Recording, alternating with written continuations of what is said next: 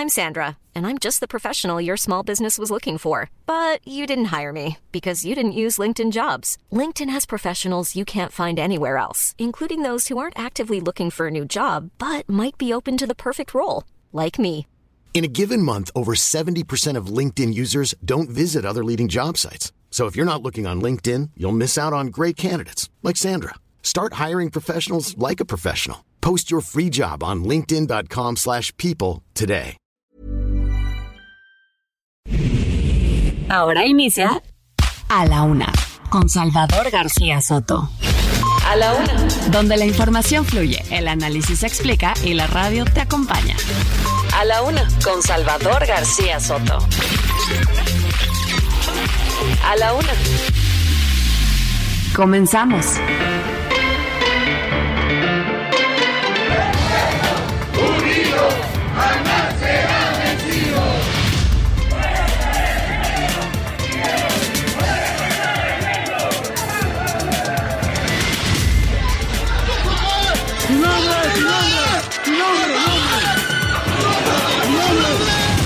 Ayer fue un buen día, por ejemplo, solo 50 homicidios en todo el país.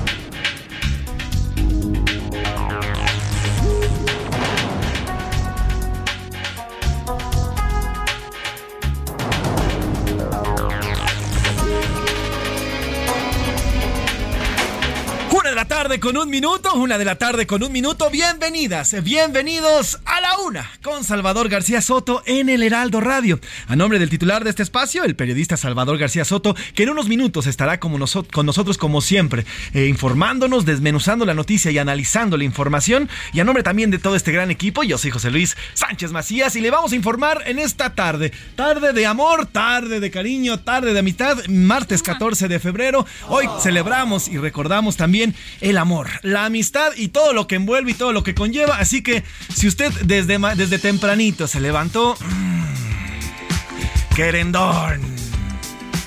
Guapachoso. Con ganas de amor. Pues hoy, hoy es el día perfecto porque es momento de demostrar y celebrar el Día del Amor y la Amistad. Hoy es 14 de febrero de 2023, Día del Amor y la Amistad. Y en las calles, mire, como dice la canción, el amor está en el aire. Seguramente ya tuvo la oportunidad de salir en su ciudad y bueno, pues vendedores de globos, de, flores, de varios, los restaurantes están eh, abarrotados. En fin, hoy estamos celebrando y recordando el amor y la amistad que mire, bastante hace falta en este país. eh, unirnos, amarnos más como mexicanos y como hermanos y también, también pues amarnos entre nosotros. Así que bueno, hoy vamos a celebrar, vamos a recordar, vamos a tener todas eh, y cada una de sus opiniones en torno también a este día, el Día del Amor y la Amistad. Eh, platicaremos del tema y hablaremos largo y entendido. Por lo pronto, saludamos a las, eh, a las frecuencias que día a día nos escuchan y hacen favor de comunicarse y de, de si- sintonizarnos a través de las diversas medidas que existen, no solamente de las ondas hercianas, sino también a través de las formas digitales. Mandamos abrazos y saludos a Monterrey, Nuevo León, a Guadalajara, Jalisco, también saludos a La Laguna, a La Laguna, también a Oaxaca y a Istmo. También al Istmo le mandamos un gran saludo allá al Istmo de Tehuantepec, en el, norte de nuestro país, allá por el Golfo de, México, en Tampico, Tamaulipas, este hermoso puerto. Saludos y abrazos para todas y todos. En Tuxtla Gutiérrez, del otro lado de nuestra República Mexicana, ya en el sur, saludos hasta Chiapas. En Chilpancingo, Guerrero, nos escuchan en el 94.7 FM y en Mérida y allá en Yucatán, 96.9. Del otro lado del río Bravo, nos escuchan y gracias por hacerlo y les mandamos un gran abrazo hasta McAllen y a Bronzeville, Texas. También nos escuchan en Now Radio, Now Media Radio y en San Antonio, en Now Media Radio en Airville, Chicago, también en Now Media Radio en Huntsville y también en Cedar Rapids, en Iowa y en Independence, Iowa. Saludos a todas y a todos. Gracias, como siempre, por sintonizarnos. Tenemos mucho que platicar en este martes, mucho que contarle, mucho que analizar además, pero ¿qué le parece si lo voy dando y analizando y poniendo los temas que tenemos para este martes? Agarrón, oiga, el canciller Marcelo Ebrard se lanzó duro contra la embajadora eminente Marta Bárcena. La acusó de haber aceptado el quédate en México cuando ella era la embajadora de nuestro país allá en Washington. Además la llamó mentirosa y mire, hasta ingrata. Se puso fuerte el agarrón, ya respondió la embajadora emérita. Vamos a platicar con ella esta tarde, por ahí de la 1.40, 1.35 de la tarde vamos a platicar con la embajadora a ver qué responde a estos dichos del canciller Marcelo Ebrard que se lanzó fuerte esta mañana ya en, la conferencia matutina. Así que bueno, platicaremos del tema. Y otra vez, el tramo 5 de Tren Este que ha destruido kilómetros enteros de selva, pues otra vez cambiaron, cambiaron todo el trazado, esta vez para instalar un elevado de 42 kilómetros. Este cambio, por cierto, no cuenta, y como ha sido en la mayoría de las ocasiones con este tramo 5,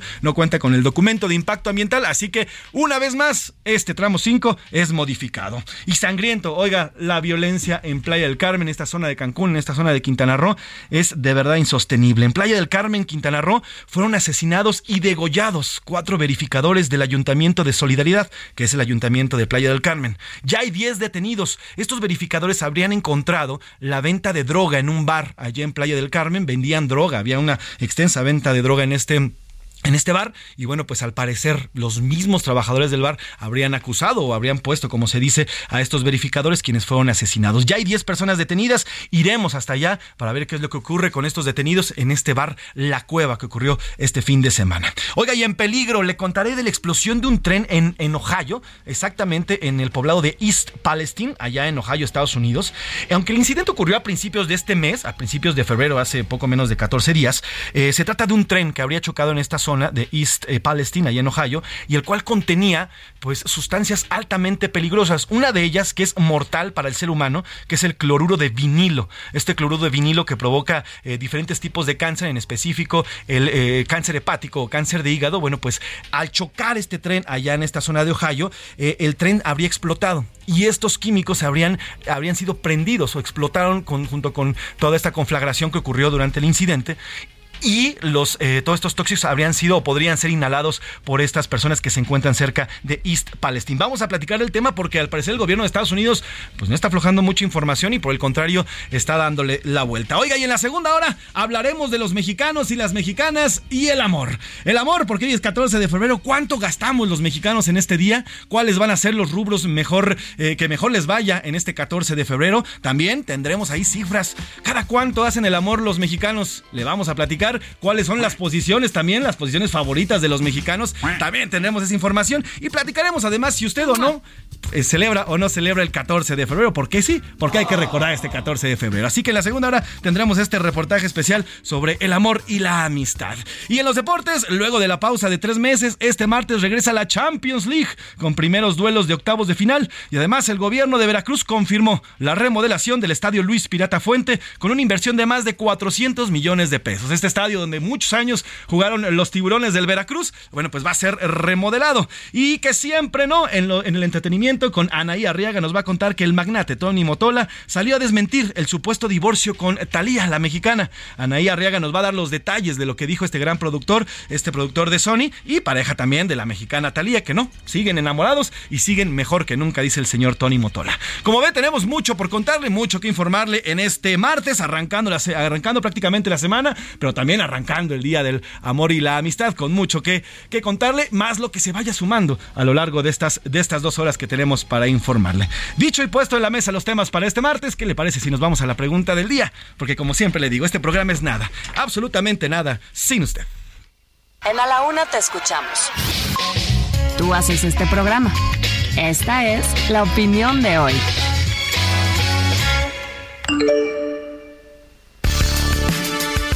¿Qué tal, José Luis Sánchez? ¿Qué tal? ¿Cómo están todos? Bienvenidos a la una. Estamos comenzando, ya arrancó José Luis Sánchez, Día del Amor y la Amistad. Y bueno, mucho tráfico en las calles, reservaciones en restaurantes, en muchos lugares, también en otro tipo de lugares. en fin, eh, todos pasen un feliz día del amor. Ya sabe que el amor hay que disfrutarlo y celebrarlo en todas sus formas, no solo en la idea del amor romántico, que es bonito cuando uno lo tiene, pero también el amor por uno mismo, ¿no? Es, quererse uno mismo es la base de cualquier otro tipo de amor. El amor por por la familia, por los amigos, por los animales, por la naturaleza. Hay tantas formas de sentir amor de verdad que eh, yo creo que es el, día hoy más allá de los convencionalismos para celebrarlo y para practicarlo sobre todo, ¿no? Como dicen por ahí, hagamos el amor y no la guerra. Bueno, pues bienvenidos, estamos a las preguntas. Ya José Luis adelantó los temas que le vamos a tener en este martes de amoroso. Bueno, pues vamos a tener temas importantes para estar compartiendo con usted. Por lo pronto, le hago las preguntas de este día. El primer tema que le ponemos sobre la mesa para que usted participe opine, comente, debata con nosotros. Es esta polémica, bueno, pues otro encontronazo al interior de la 4T y este es importante porque porque el canciller Marcelo Ebrard esta mañana desde la conferencia de prensa eh, del presidente López Obrador, ahí frente al presidente, se lanzó con todo en contra de la embajadora emérita del Servicio Exterior Mexicano, Marta Bárcena, colaboradora, por cierto, de esta casa del Heraldo de México, publica aquí su columna Misión Diplomática. Eh, pues eh, se lanzó fuerte el Marcelo Ebrard, no es nuevo, el pleito entre ellos viene pues como dicen por ahí de atrás tiempo, es un, pleito ya de los orígenes del arranque de este sexenio. Muchos eh, especulan que pues Marta Bárcena y, Agustín Gutiérrez Canet, que es tío de, de la señora Beatriz Gutiérrez Müller, tío paterno, tío materno creo. El caso es que eh, no, tío paterno, es tío, tío, por el lado del padre. El caso es que, pues eh, ambos, Marta Bárcena y el señor eh, Gutiérrez Canet, son diplomáticos de carrera de toda la vida. Han ocupado varias embajadas, varios ministerios, tienen una carrera diplomática, son miembros del Servicio Exterior Mexicano y se y chocaron con Marcelo Ebrard. Ah, le decía que hay quienes especulan que pues la idea era que uno de ellos dos fuera canciller el presidente decidió por Marcelo Ebrar y esto pues es el origen de este pleito que sostienen desde hace ya varios años. En los años que Marta, Marta Bárcena estuvo al frente de la embajada, este pleito fue intenso, hubo muchas diferencias, muchos choques que finalmente terminaron provocando la salida de Marta de la embajada y hoy, hoy, revive este tema porque el canciller pues se acusa que la embajadora Marta Bárcena fue la que había pactado con Estados Unidos el programa Quédate en México, el programa eh, para que convertir a México, o sea, no solo quédate en México, dice que Marta Bárcena había negociado y aceptado de Washington un, plan de tercer país seguro, que México se convirtiera en un tercer país seguro de Estados Unidos, lo cual significaría que nos podrían mandar a los migrantes que quisieran, a cambio nos daban una compensación económica. Eh, de esto se ha acusado a Marcelo Ebrard de haber aceptado negociaciones de este tipo con Washington, lo ha acusado personalmente Marta Bárcena. Eh, y ahora se defiende el canciller de manera fuerte diciendo que no, que la que mm, pactó con Estados Unidos fue Marta Bárcena, la acusa públicamente, la llama mentirosa e ingrata dice que fue ingrata con el gobierno que la eh, contrató como la pues eh, titular de la embajada más importante que tiene nuestro país. De todo esto yo le quiero preguntar, vamos a hablar más adelante por supuesto detalles de esta confrontación, por lo pronto le pregunto, usted eh, en esta polémica, ¿a quién le cree? Ambos se acusan de que uno y otro negociaron acuerdos en lo oscurito con los Estados Unidos. ya le pregunto y le doy opciones para que me conteste. El, yo le creo al canciller Marcelo Ebrard, creo que él dice la razón, dice la verdad, o no, yo le creo a la embajadora Marta Bárcena, creo que ella está acusando acuerdos inconfesables de Ebrar, o de plano, este conflicto es culpa de la pésima política exterior del gobierno de López Obrador. Y bueno, hoy es ya el 14 de febrero, Día del Amor y la Amistad. Le quiero preguntar si usted celebra este día y cómo lo celebra. Se vale que nos cuente de todo, ¿eh? No nos dé detalles explícitos, por supuesto, pero eh, mucha gente lo celebra pues haciendo eso, haciendo el amor, lo cual está muy bien. Es una forma quizás la mejor de celebrar estas fechas, aunque yo le decía, hay que valorar también y celebrar todo tipo de amores que tenemos en la vida. La, sí lo celebro, eh, hago una cena o tengo algún detalle con mi pareja, la invito a salir, etcétera, a bailar, pues cualquier cosa que se pueda celebrar. Yo no lo celebro, esto es puro convencionalismo y sobre todo consumismo, nos obligan a, a gastar dinero. O de plano, el amor se festeja, se celebra, el amor y la amistad se celebran todos los días y se celebran con hechos, no con regalos ni con festejos. Esas son las opciones que le damos para que nos conteste 5518 41 51 99. Mándenos sus mensajes por texto o por voz, usted lo decide. Aquí lo que importa y importa mucho es que su opinión siempre cuenta y, y sale al aire. Y ahora sí, nos vamos al resumen de noticias porque esto, como la celebración del amor en todas sus formas posibles, ya comenzó parado. Después de meses y una demanda de amparo indirecto, habitantes de Xochimilco lograron frenar definitivamente la construcción de un cuartel de la Guardia Nacional en una parte del vivero Nezahualcóyotl. En vilo. Sin retirar o cambiar la calificación de Pemex, la consultora Fitch Ratings advirtió que las perspectivas de refinación para la empresa productiva son muy inciertas, lo que podría afectarla en los próximos meses. Buenos vecinos. El Instituto Electoral de la Ciudad de México suma alrededor de 4.000 registros de proyectos para el presupuesto participativo. Nuevo desencuentro.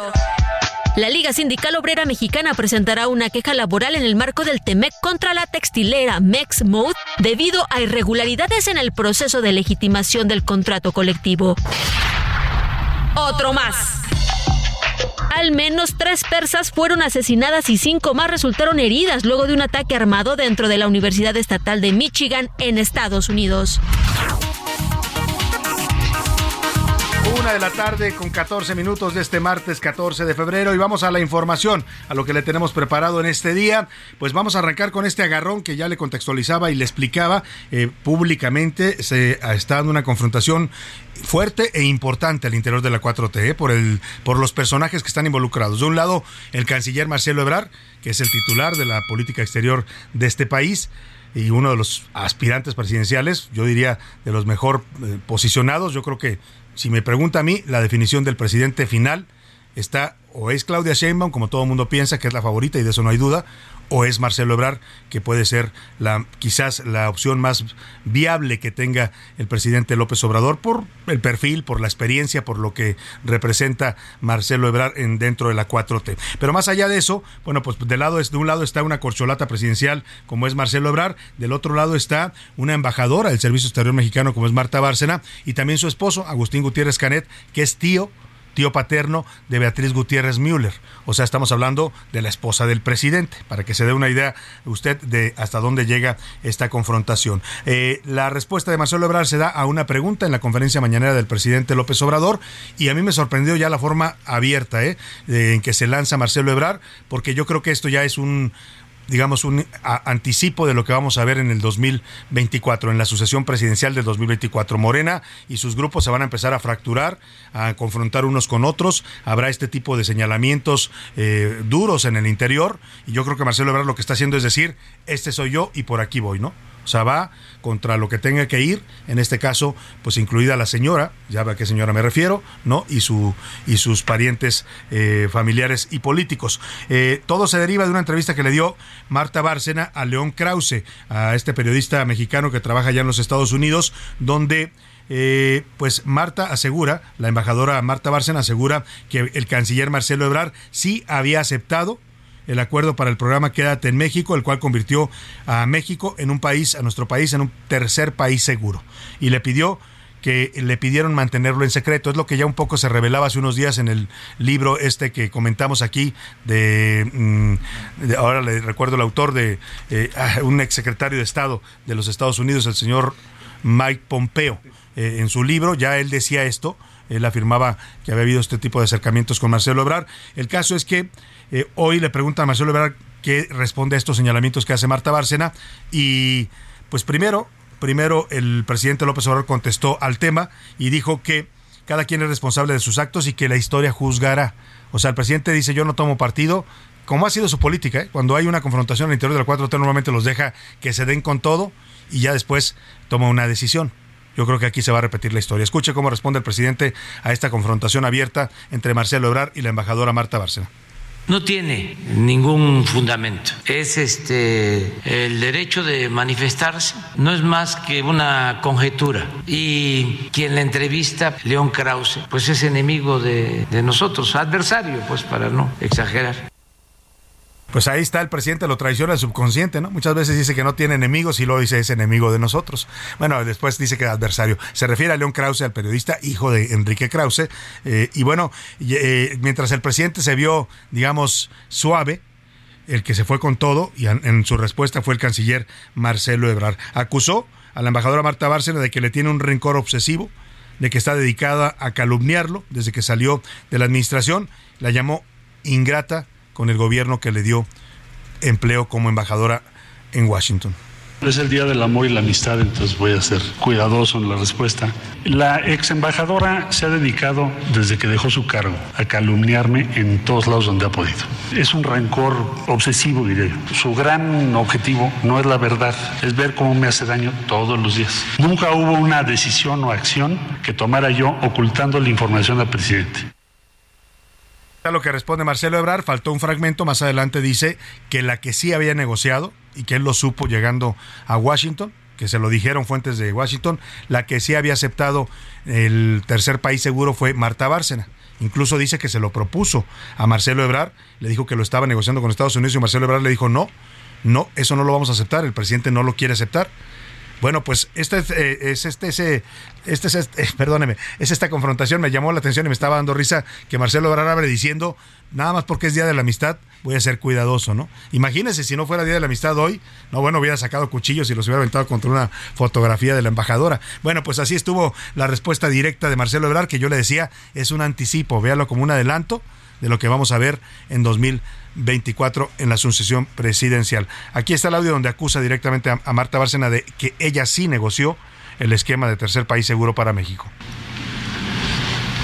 Ya les había ella dicho que sí al tratado este de tercer país seguro, siempre y cuando fuera como en Turquía. Turquía hizo un acuerdo así con la Unión Europea y que les pagan a cambio de, cuando la instrucción estratégica de tu servidor jamás aceptar eso. Entonces. Pues ahí está la acusación que le hace que ella sí había aceptado, que le había dicho que sí a los gringos, pues a Washington, a, la gente del presidente Donald Trump, que sí aceptaba a México ser tercer país seguro siempre y cuando recibiéramos una compensación económica a cambio por recibir a todos los migrantes que nos quisieran mandar a nuestro territorio. Ya respondió también Marta Bárcena de inmediato en su cuenta de Twitter, puso varios mensajes en los que contesta al canciller. Le dice textual, uno, Marcelo Ebrar ataca, miente y calumnia desde el poderoso atril de la mañanera. Yo sostengo la verdad desde el retiro en mi casa, sin los símbolos del poder, y reitero mi respeto y mi gratitud al presidente López Obrador. Luego añade en otro tuit, ni calumnia, ni rencor, ni ingratitud. Mentiras de nuevo respecto al acuerdo de tercer país seguro. Negociación del acuerdo de tercer país seguro en el Departamento de Estado, dice ella. O sea, ella insiste que fue Marcelo el que había negociado esto. Y finalmente apunta en otro tuit, nunca acepté el acuerdo de tercer país seguro. Marcelo Ebrard miente. En el Departamento de Estado en junio de 2019 fui yo quien paré la negociación que los estadounidenses quieren imponernos. La mentira es el único recurso de Ebrard y la impulsan sus paleros como Ahí menciona un periodista, Fernando Coca. Bueno, pues ahí está, luego le dedica otro, tus mentiras, tergiversaciones y misoginia no tienen límite, le dice en otro tuit. Sabes perfectamente cómo paré la negociación del acuerdo de tercer país seguro en 2019. Vamos a hablar más adelante con la embajadora Marta Bárcena para escuchar su versión de todo esto. Tiene razón, el, Marcelo tuvo pues nada más y nada menos la plataforma del presidente para eh, de su mañanera para lanzar esta acusación. Ella se está defendiendo en Twitter y está saliendo también a hablar a varios medios, ¿no? Ya sabemos, los que nos ha tocado ser mencionados en la mañanera, es como que le echan encima pues el aparato de poder. ¿eh? Tiene sus asegúnes y es, es, fuerte, pues, se, siente el embate. A mí ayer me hablaba gente para decirme, ¿cómo estás? ¿Estás bien? No, pues estoy bien, ¿no? Sí se siente el embate pues de, del poder cuando desde ahí se lanzan acusaciones y epítetos en contra de cualquier persona, de cualquier ciudadano mexicano. Bueno, pues vamos a hablar más adelante con Marta Bárcena para redondear este tema. Por lo pronto, Vámonos a esta historia bastante, pues, eh, híjole, escabrosa, ¿no? Ayer el presidente se, se, sorprendía en este señalamiento público que me hizo por difundir un video donde asesinan a un sacerdote, diciendo que yo quería atacar a su gobierno, cuando lo único que hice fue exponer el momento crudo, doloroso, sí, pero es lo que estamos viendo en México. Ahora a ver qué dice de esta historia. Miren, Playa del Carmen, en Quintana Roo, allá en la zona turística más importante de México, ayer fueron detenidas, bueno, fueron detenidas ya 10 personas por el secuestro y asesinato, degollaron les cortaron la cabeza a cuatro inspectores de fiscalización que cobraban impuestos para el municipio de Solidaridad. Los verificadores habrían encontrado en el bar La Cueva que había narcomenudeo. Uy, qué gran descubrimiento. Hay narcomenudeo en todos los bares de Cancún, ¿eh? Y de Puerto Vallarta, y de Acapulco, y de Los Cabos, y de la Ciudad de México. Donde vaya hay narcomenudeo. Pero bueno, descubrieron esto, según es la justificación que dieron para asesinarlos. Fueron, los, no solo los mataron, les cortaron la cabeza. Cuatro cobradores de impuestos municipales. Vamos contigo, Fernanda Duque, para que nos platiques. Buena tarde. Hola Salvador, te comento que la Fiscalía General del Estado detuvo a 10 personas por su presunta participación en el homicidio de cuatro inspectores de fiscalización de Playa del Carmen, cuyos cuerpos fueron encontrados el sábado por la mañana con signos de tortura. Tras el hallazgo se abrió una carpeta de investigación y se ordenó catear el bar La Cueva, donde al parecer fueron ultimados los funcionarios y donde se tenían indicios de actividades relacionadas con la venta de drogas. De acuerdo con el fiscal general Oscar Montes de Oca, la agresión se habría originado al sentirse amenazados por la presencia de los inspectores en el lugar. Asimismo, indicó que de los 10 detenidos, 7 serán presentados ante el juez y 3 fungirán como informantes. Se llevó a cabo la presentación de 10 personas ante el Ministerio Público de Playa del Carmen relacionadas con los hechos.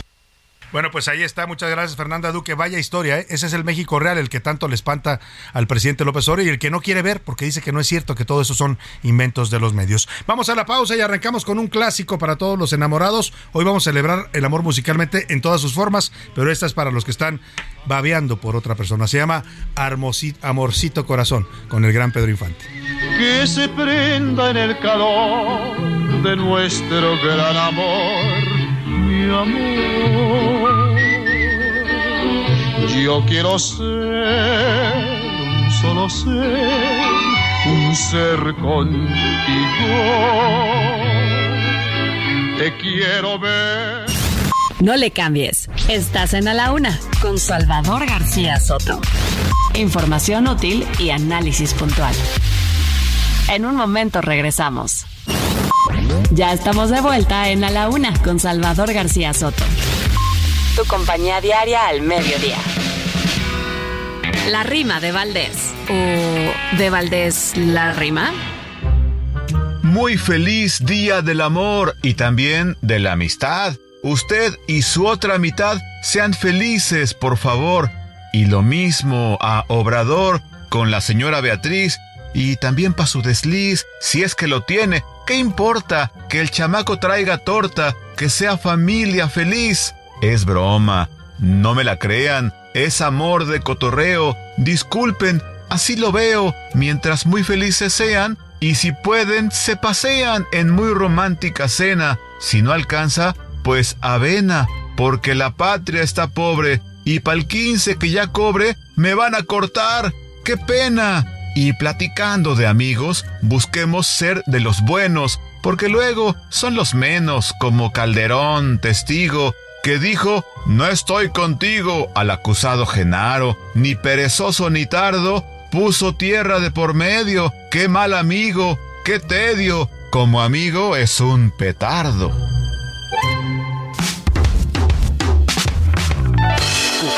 Es el dios latino del amor. Es hijo de Venus y de Marte, los dioses del amor y de la guerra respectivamente. Y su aparición en la literatura clásica es preludio del drama.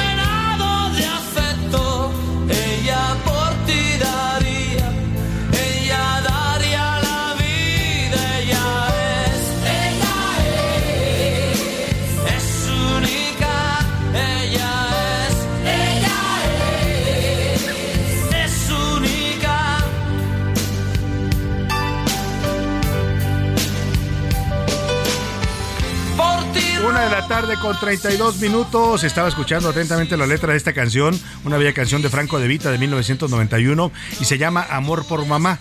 Aunque las madres tienen sus días y es una de las fechas sagradas para los mexicanos, ¿no? Eh, eh, eh, bueno, esta la realidad se llama la canción, perdóneme, ella es única, pero habla del amor por la madre, pues está describiendo a una madre, aunque también quien quiera pues puede darle un significado romántico. Vamos a estar homenajeando, le dije, todas las formas de amor en este en este 14 de febrero porque creemos que el amor no no se no, es tan vasto, es tan inmenso, este sentimiento es tan poderoso que no lo podemos encasillar en una caja de chocolates, en un ramo de rosas, que es bonito recibir esas cosas, ¿no? Los detalles, pero no es el amor no se limita a eso. es mucho más amplio, un sentimiento que nos define como seres humanos y que nos da un sentido, le da un sentido a nuestra existencia. Escuchamos un poco más de Franco de Vita y ella es única y seguimos con más, celebrando al amor en todas sus formas aquí en A la Una.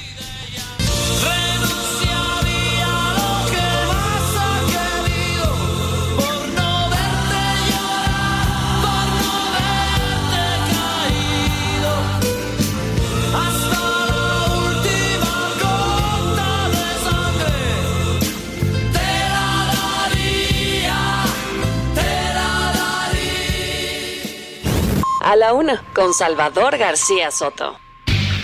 Una de la tarde con 34 minutos. ¿Se acuerda usted aquel escándalo que se generó cuando el presidente López Obrador propuso como embajador para Panamá, embajador de México para Panamá, al señor Pedro Salmerón? Un historiador eh, muy cercano a la 4T, muy amigo, dicen, de Beatriz eh, Gutiérrez Müller, que era quien lo estaba impulsando para esta embajada. Se generó todo un escándalo porque empezaron a surgir eh, denuncias de varias jóvenes que lo acusaban de acoso sexual cuando fue maestro de el ITAM. Había testimonios, aquí los tuvimos algunos de ellos directos, donde narraban cómo el señor Salmerón las acosaba, cómo las violentaba eh, había una serie de, denuncias en, mediáticas todas. Me acuerdo que incluso fue muy criticada la jefa de gobierno Claudia Sheinbaum en aquella coyuntura porque dijo pues que todo era todo eran denuncias verbales, que por qué no denunciaban o sea, legalmente que por qué no ponían denuncias penales. Le contestaron varias mujeres diciendo, oiga, no siempre es fácil denunciar esas cosas, no siempre hay la apertura, no siempre la gente, o sea, a veces las víctimas están en shock y deciden no denunciar. Eh, en fin, que en medio de todo ese escándalo, el señor Pedro Salmerón, que finalmente ese escándalo le costó la, la embajada, no pudo llegar a ser embajador porque además lo rechazó Panamá, ¿eh? O sea, el gobierno de Panamá dijo, ¿saben qué?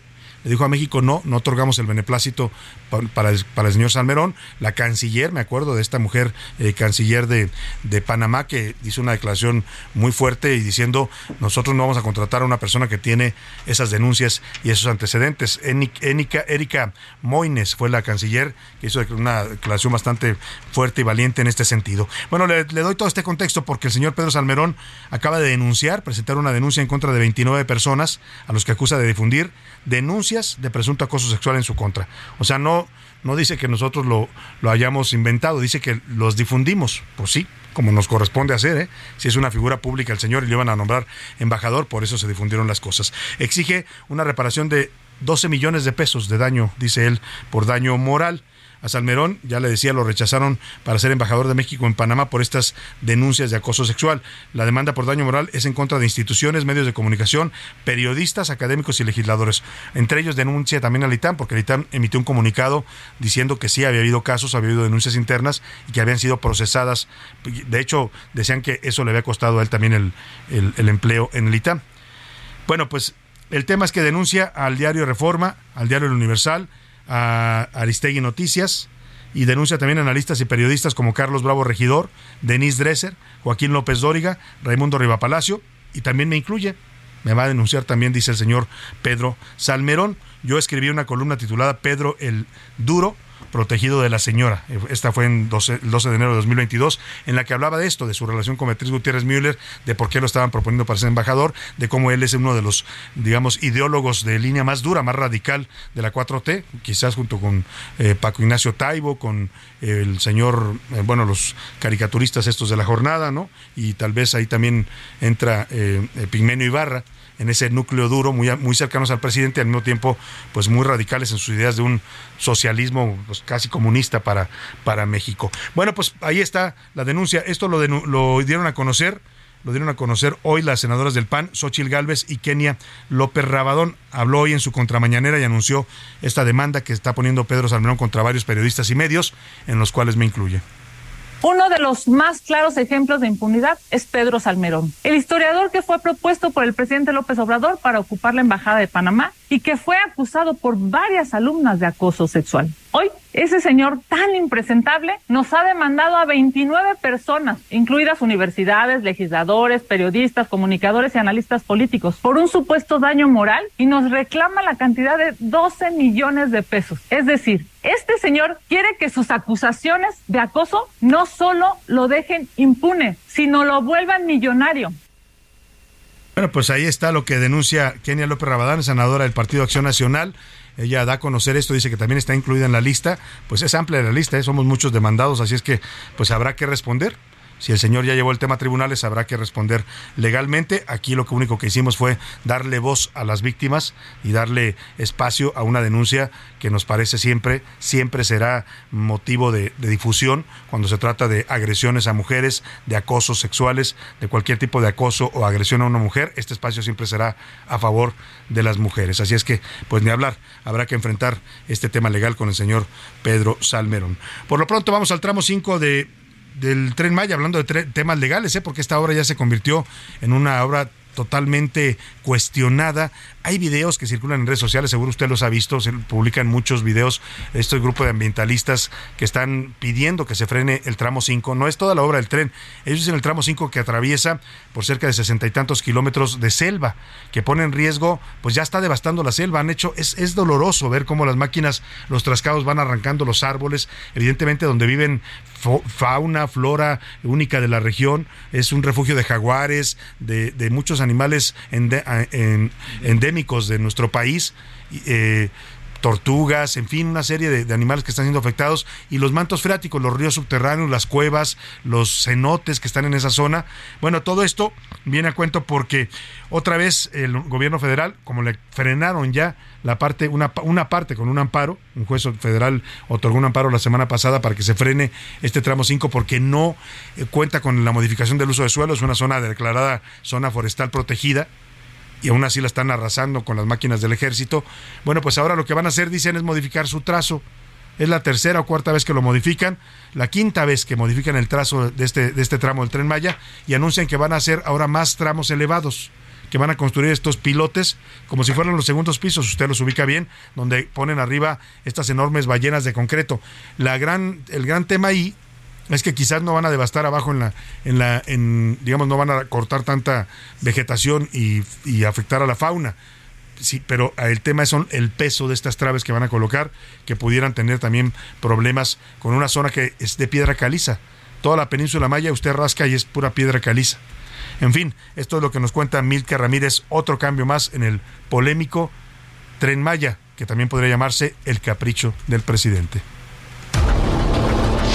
El tramo 5 del tren Maya sigue dando sorpresas, y es que ahora este tramo que va de Tulum a Cancún incluye 42.1 kilómetros elevados que no se contemplaron en la manifestación de impacto ambiental del 20 de junio del 2022. Y es que las traves de los viaductos tendrían 17.5 metros de alto y será construido un puente atirantado de 290 metros de largo, no incluidos en la medición original. Esto para proteger la cueva Garra del Jaguar.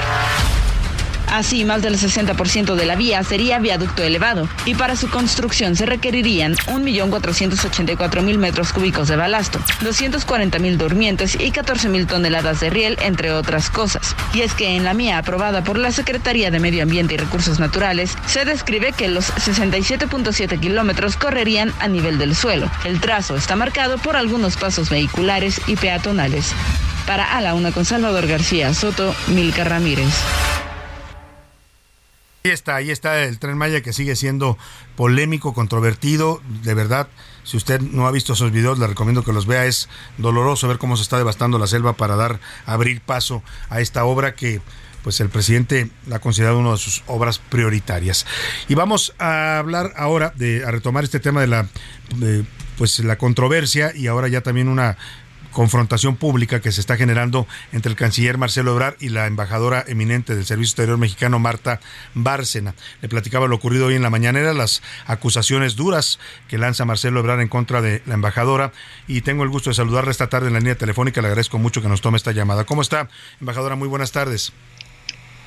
Muy buenas tardes, Salvador. ¿Y tú cómo estás? Yo bien, gracias. Yo también, embajadora, contento porque es un día particularmente especial, aunque me acabo de enterar que estoy demandado ya ahora también por el señor Pedro Salmerón. Ah, claro, ¿verdad? Sí, pero bueno, de hablar, nos pues, tocó en el pues mismo mi solidaridad. Oiga, y pues... Pero nos tocó en el mismo día. ¿Qué saludo le mandó el canciller Marcelo Ebrard del Día del Amor y la Amistad esta mañana? Mira, yo creo que es una cobardía mm. atacarme resguardado desde el poder del foro presidencial. Pero el señor Ebrard no me va a amedrentar. Me conoce poco si cree que así lo va a hacer. ¿Por qué? Porque el único poder que, que te dispongo para responder a las mentiras de Ebrard es la verdad. Y mi fuerza es señalar que las manipulaciones del poder no me van a afectar. Y que mi honorabilidad descansa en una vida entera de más de 43 años dedicada y consagrada a representar a México siempre con la frente en alto. Y que de ninguna manera soy desagradecida ni malagradecida. Siempre le estaré profundamente agradecida al presidente por haberme dado el honor y la responsabilidad de representar a México en la época quizás más difícil de las relaciones con Estados Unidos, a pesar de las reticencias y el constante golpeteo de Brad a mi labor y a mi persona. Y siempre respetaré a la investidura presidencial y al presidente de México. Aunque él me clasifique dentro del grupo de sus adversarios, que por supuesto que no lo soy de ninguna manera. Claro. Ahora, este todo el debate se genera y ya eh, yo decía que esto no es nuevo, lo hemos visto publicado en varias colaboraciones. Usted, que es colaborador aquí, columnista del Heraldo de México, eh, eh, lo había correspondido también el canciller hace unos días a propósito del libro de Mike Pompeo. a ver, el, tema aquí es quién aceptó o no aceptó, es lo que se está señalando, estos acuerdos para que México recibiera a los migrantes deportados de los Estados Unidos. Él dice que usted había aceptado ya, cuando llegó él a una reunión en junio de 2019, que ya había aceptado convertir en un tercer país seguro, que lo único que había pedido usted a Washington, eso afirma hoy, y usted lo escuchó seguramente, eh, eh, que, que, lo único que pedía era que hubiera una compensación económica al estilo de Turquía con la Unión Europea. Mira, de ninguna manera, y lo que él está tratando es de confundir a la opinión pública, y cuando lo escucho digo, o este señor es un mentiroso empedernido, o este señor nunca entendió nada, y que es probable porque su inglés no es el mejor del mundo. Entonces, eh, Aquí lo que él mintió a la opinión pública mexicana es sobre el acuerdo Quédate en México que él aceptó con Pompeo en noviembre del 2018. antes de que el presidente López Obrador tomara posesión. Y eso es lo que dice el libro de Pompeo, que él le pidió no decir que había un acuerdo, sino que se manejara siempre y no hacerlo público como una decisión unilateral de Estados Unidos. Y eso es lo que yo he escrito en mis editoriales y es lo que he dicho, que en esa parte de la negociación de noviembre del 2018, Marcelo Ebrard me mintió a mí y a la opinión pública al decirnos que era una decisión unilateral de Estados Unidos cuando él había aceptado un acuerdo. Y eso es lo que escribe Pompeo. Y eso no se puede negar. Otra cosa son las negociaciones de junio de 2019 cuando Trump amenazó con imponernos aranceles si no se contenía la migración. Efectivamente, los americanos volvieron a insistir en que firmáramos un acuerdo de tercer país seguro. Y efectivamente, en la Casa Blanca, el, vicepresidente Pence nos dijo, ¿por qué no aceptan un acuerdo de tercer país seguro? Me dijo, usted, embajadora, que estuvo en Turquía, sabe lo que es. Y le dije, sí, precisamente porque sé lo que es, señor vicepresidente, no lo vamos a aceptar. ¿O acaso ustedes nos van a poner sobre la mesa 6 mil millones de dólares? ¿Acaso ustedes nos van a garantizar una reforma migratoria, que es todo lo que eh, le ofrecieron la Unión Europea a Erdogan? la delegación americana se rió porque entendió obviamente mi ironía. Sí, claro. Y al día siguiente, en el Departamento de Estado, cuando llegamos nos pusieron sobre la mesa un acuerdo de tercer país seguro, que no estaba en la agenda. Mm. Y entonces el consultor jurídico en funciones del Departamento de Estado empezó a leer, como se hace en toda negociación internacional, párrafo por párrafo. Y Ebrard le daba la palabra a Alejandro Celorio, el actual consultor jurídico. Y Alejandro contestaba diciendo, no nos gusta este párrafo tal. Yo volteé y le dije, secretario, dile a Celorio que se calle porque al momento de contestar estamos aceptando una negociación. Claro. Y así fue durante la lectura de tres artículos. E-, esa es la reunión que él menciona hoy, ¿no? Es la reunión que menciona que duró tanto tiempo que no los dejaban salir de ahí. Exactamente. bueno, son fueron dos días del Departamento de Estado. Esto fue el jueves. A la tercera vez que volvieron a leer los americanos un artículo y que Celorio iba a responder, yo volteé y le dije, Alejandro, te callas, porque no estamos haciendo, no estamos aceptando una negociación.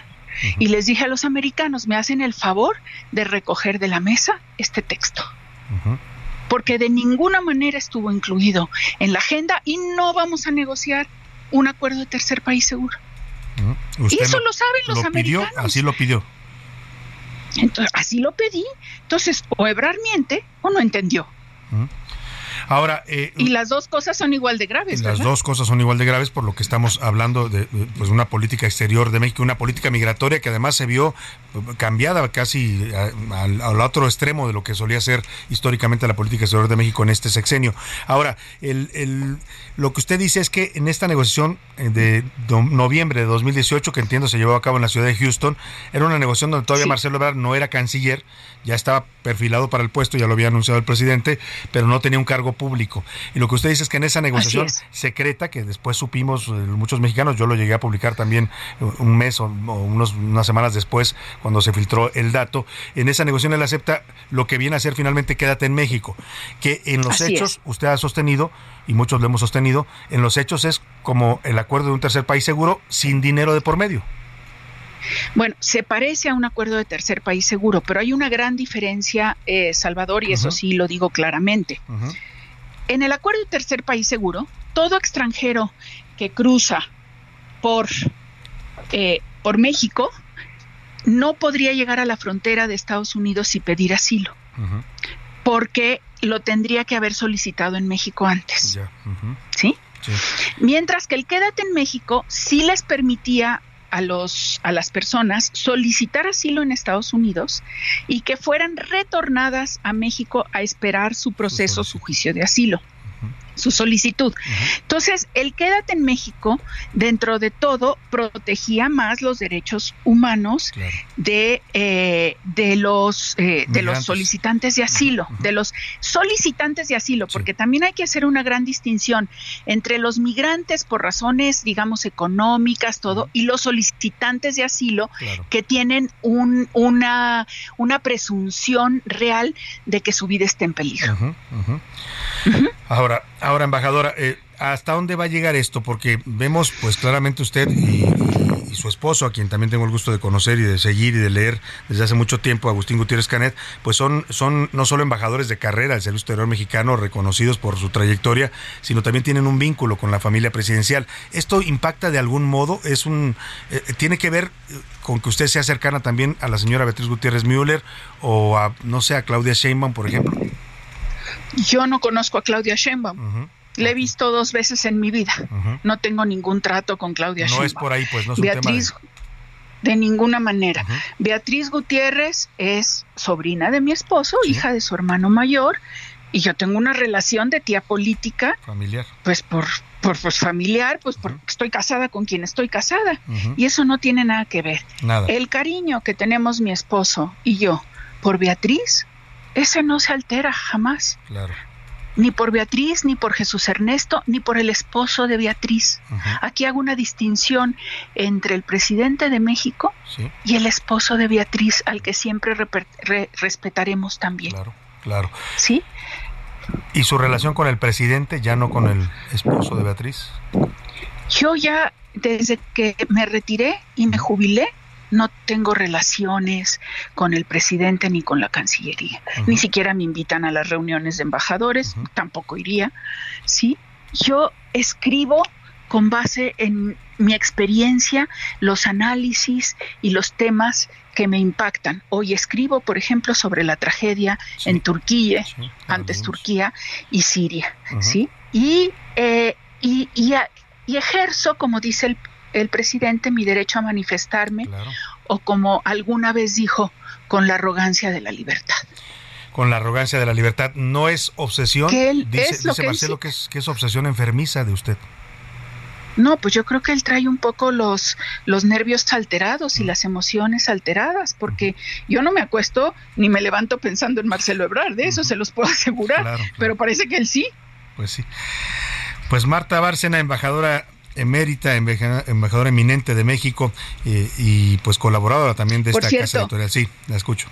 Salvador, soy eminente. Emérita es un rango más alto. y, hoy, y hoy me ascendió Ebrard, fíjese. Hoy, hoy ya la volvió mucho hoy ya más. me volvió emérita. emérita, sin duda alguna. Pues le mando un abrazo y le agradezco mucho, como siempre, la confianza en el espacio, embajadora. Gracias, Salvador. Esté usted muy bien, estamos pendientes. Gracias, buena tarde. Pues ahí está, ya escuchó usted la posición de la embajadora Marta Bárcena. Hemos solicitado a la Cancillería también si tienen interés en fijar su posición, porque hay que siempre equilibrar los dos eh, puntos de vista. Eh, pues tenemos rato ya pidiéndole una entrevista al canciller Marcelo Obrador. Vamos a ver si en un día esto nos la da y podemos tocar el tema con él. Nos han respondido que por el momento no van a salir a hablar del tema. Si alguien se decide salir a, comentar este asunto, pues ya se lo estaremos presentando, por supuesto, aquí en, en A la Una. Vámonos a la pausa. Por lo pronto seguimos en la celebración del amor. Bueno, no amor entre políticos ese, porque ese es bastante hipócrita y falso, pero eh, sí el amor entre seres humanos, entre amigos, entre hermanos, entre eh, parejas, en fin. Eh, esta se llama amistad y, pues más bien, perdóneme, celebra el amor, de, celebra la amistad. Y la canción se llama Count on Me o Cuenta conmigo, es de Bruno Mars del 2010 y habla pues de eso, de la amistad, que también creo que es otro de los grandes sentimientos que podemos experimentar los seres humanos. To find you. If you ever find yourself lost in the dark and you can't see, I'll be the light to guide you. Find out what we're made of. No le cambies. Estás en A la Una con Salvador García Soto. Información útil y análisis puntual. En un momento regresamos. Ya estamos de vuelta en A la Una con Salvador García Soto. Tu compañía diaria al mediodía. El primer beso de amor en la historia del cine fue grabado por Tomás Alba Edison en 1896. Lo interpretaron dos actores que habían tenido un gran éxito con una comedia romántica en un teatro de Broadway.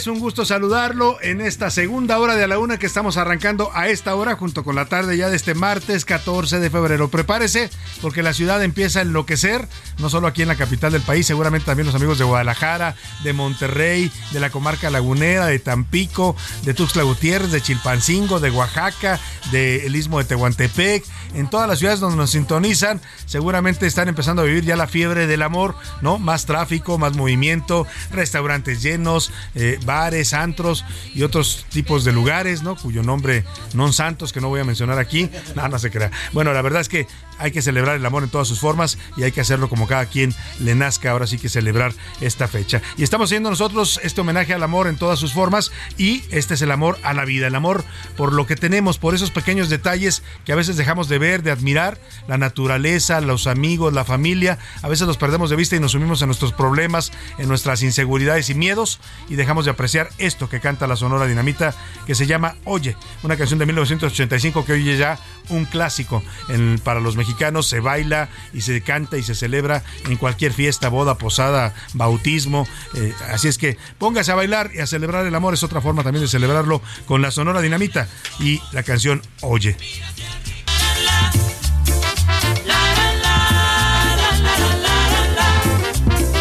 Oye, abre tus ojos, mira hacia arriba, disfruta las cosas buenas que tiene la vida. Y ya están bailando aquí en la cabina, ya se animaron porque estaban como muy eh, cohibidos, pero ya se soltaron, ya están todos bailando, ya, ya, cálmense, vamos a seguir con el programa. Bueno, pues vamos ahora a platicar lo que le tenemos preparado en esta segunda hora, agradeciéndole que continúe con nosotros, agradeciéndole, agradeciéndole también su confianza y su, eh, pues, eh, su preferencia por esta opción informativa. De verdad, muchas gracias, siempre se lo digo de corazón. Le voy a contar en esta segunda hora cómo celebramos los mexicanos el amor y la amistad. Vamos a tener un reportaje sobre los mexicanos y el amor, las aplicaciones de citas, los gastos, bueno, hasta, hasta otro tipo de cosas más íntimas que nos van a hablar también en este reportaje. También le contaré que Guadalajara, Jalisco, bella ciudad, Guadalajara, capital del estado de Jalisco, hoy está de fiesta, un 14 de febrero de, se me fuera, creo que fue 1542 fue fundada como ciudad por un grupo de españoles que la eh, fundaron y le dieron origen y hoy está celebrando 481 años de vida la ciudad de Guadalajara. Y vaya que tiene vida, vaya que tiene mucha fiesta, mucha tradición y gente muy alegre, gente buena que son los tapatíos. Les mandamos un abrazo a todos los tapatíos y los estaremos celebrando también en su 461 cumpleaños o aniversario de fundación de la ciudad. Y vamos rápidamente por lo pronto a escuchar sus opiniones y comentarios. Ya está conmigo aquí en la mesa y los recibo con gusto. A Milka Ramírez, ¿cómo estás, Milka? Muy bien, Salvador. Hoy es 14 de febrero y la verdad es que a mí sí me gusta mucho el día. ¿eh? Claro, es un día bonito. O sea, más allá del convencionalismo, ¿no? Es un día bonito y hay que disfrutarlo. Y yo no quiero ser infidente ni, ni andar haciendo eh, eh, ni andar haciendo chismes, pero Milka ya recibió un arreglo muy bonito de ramo, un ramo de girasoles y rosas, ¿no? Girasoles y rosas. Qué bonito. Muy bonito, la verdad. Ya me imagino quién muchacho, te lo mandó. gracias. Al muchacho. Bueno, José Luis Sánchez, bienvenido. Salvador García Soto, Milka Ramírez, ¿cómo están? Con mucho cariño y amor. Y bueno, pues muchos abrazos a todas y a todos. Yo no soy tan fan de este día, la verdad, hay que, ser- hay que decirlo. No soy el Grinch tampoco, pero tampoco soy tan fan de este día porque creo que sí hay muchos manchados. Pero bueno, el amor se demuestra en todos lados, bien le decías arrancando el programa, Salvador. Amor hasta el trabajo. Hasta el trabajo, Hasta a todo, trabajo, hay que ¿eh? cuidar y amar a todo lo que tenemos, todo lo que nos da la vida, que es mucho, ¿no? Va más allá de solamente el tener o no tener una pareja, que a veces las tenemos, a veces no las tenemos, pero hay que seguir disfrutando de la vida. Vamos a escuchar cómo celebra nuestro público el Día del Amor y la Amistad. Ya nos hicieron llegar algunos audios. Venga, Rubén Esponda. Yo no celebro el 14 de febrero porque un día no lo basta. Hay que hacerlo todo el año. Sí, por lo regular todos los años lo celebro, pero este año no porque no hice ninguna reservación, se me pasó el día. Hola, ¿qué tal? Mi nombre es Julio César González y yo no soy una persona que celebre tal cual el 14 de febrero, el Día del Amor y la Amistad. Yo prefiero demostrar mi cariño, mi amor hacia las demás personas, a las personas que me rodean, cualquier día del año, no necesariamente en esta fecha. Si quiero regalarles un detalle, si quiero invitarlos a comer, si quiero invitarlos a cenar o al cine, prefiero hacerlo cualquier día, no exactamente el 14 de febrero. Soy Mauricio, tengo 25 años. La verdad no suelo celebrar el Día de San Valentín o el Día del Amor, porque hay fechas más especiales e importantes, ya sea otras festividades o fechas personales. Hola, soy Rosario y no festejo el 14 de febrero porque no me gusta festejar ese tipo de cosas. Creo yo que no hay una fecha para darle algo lindo a, la persona que ama.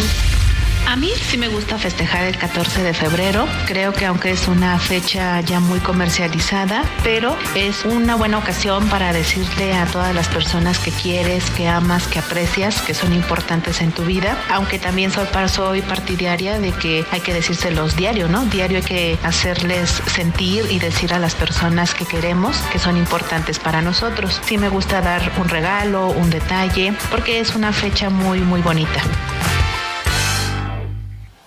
Agradecemos a todos, de verdad, seguimos recibiendo sus mensajes. Ahí está la forma en que cada quien percibe y celebra esta fecha. Tenemos mensajes, José Luis Sánchez. Nos dice, nos dice, eh, querido Juan Manuel, te mando un abrazo hasta Tuxtla Gutiérrez. Nos dice, yo no celebro el amor desde hace 57 años porque un 14 de febrero recibí un adiós escrito y un Ay, disco en el, Dios. espérame, espérame, espérame. Ah. y un disco con la canción Perdón, cariño mío. Desde ese entonces, eh, pues se llevaron a mi amada a otro estado de la República Mexicana hace 57 Bueno, años. tiene un recuerdo triste de un 14 de Exactamente. Nos dicen por acá, saludos Salvador. Eh, por acá no lo celebramos mi pareja y yo, más bien lo llamamos como el día del marketing o el día del comerciante. sí, lo cierto que- es que el amor hay que siempre celebrarlo día a día. Día saludos. día, así es. Nos dice también Guillermo Villarreal desde Monterrey. Definitivamente, yo le creo a la embajadora Bárcena, mujer preparada, culta, de amplio y exitosísima carrera en el, en el servicio exterior. Así que yo estoy con la señora Marta Bárcena, Ahí dice está por acá. Su punto de vista sobre esta eh, confrontación en la 4. Rodrigo Pastrana también. Yo le creo a la señora Bárcena. Acuérdense ustedes, alguna vez el señor Ebrard se escapó a Francia, lo estaban siguiendo. ¿Alguna vez? Un exilio muy parisino el que tuvo aquellos años con Peña Nieto, los últimos años de Peña Nieto. Buenas tardes al mejor noticiero, saludos. Gracias. El amor siempre es el que debe regir todo, nuestro Todo. trabajo, nuestras relaciones, siempre el amor Siempre debe hay que anteponer el amor. El mundo sería mejor si todos antepusiéramos el amor a cualquier otro interés. Exactamente, nos dicen por acá, saludos Salvador García, me encanta tu programa, lo escucho con mucho amor y me río además Ah, con ustedes. gracias, qué linda. Salvador, yo te quiero preguntar, ¿qué pasaría si en este México todos lo cuidáramos con amor y todos Exacto. hiciéramos las cosas con amor a México? Seríamos un país diferente. Uy, seríamos, ahora sí, como dijo el presidente, como Dinamarca o como Uf. Suiza. Como ves, como En Twitter, mejor. ¿qué dice la comunidad tuitera? Milka Ramírez. Sobre el tema de la embajadora Marta Bárcena y el canciller Marcelo Ebrard, el 12% dice que Ebrard tiene la razón. El 70% que la embajadora Bárcena Oye, tiene le creyeron más a Bárcena en Twitter. Sí, mucho más. Y el 18% dice que es culpa de la política de López Obrador. Y sobre el tema del 14 de febrero, el 10% dice que sí celebra este día con cena y detalles, el 19% que no, que es capitalismo, y el 71% que el amor se demuestra siempre. Todos los días. Más mensajitos, José Luis. más mensajes por acá, nos dicen por acá. Saludos, Salvador. Yo le creo a la embajadora Marta Bárcena, que es una persona inteligente y experimentada. El señor Marcelo Ebrard, lo cierto es que está apagando también los fuegos que crea su jefe. Y al final es lo único que va a provocar que se peleen entre ellos y están sacando los trapitos al sol. Y ahora sí conocemos cómo se llevan dentro de la política. negociaciones, sí, y cómo se llevan también las negociaciones con Estados Unidos, ¿no? Interesante comentario. Nos dicen por acá, feliz día del amor a todos los hoteleros y moteleros Uy. en su mejor día. Uy, esos están, mire, sobándose las manos hoy porque es un día para ellos muy, muy productivo. En la nota que te vamos a escuchar, Salvador, 75% nada más el aumento de usuarios en moteles y moteles aquí en la Ciudad de México. Bueno, pues vámonos de una vez a esta 75%. nota que nos preparó el equipo de la UNA para ver cómo celebramos los mexicanos y este Día del Amor.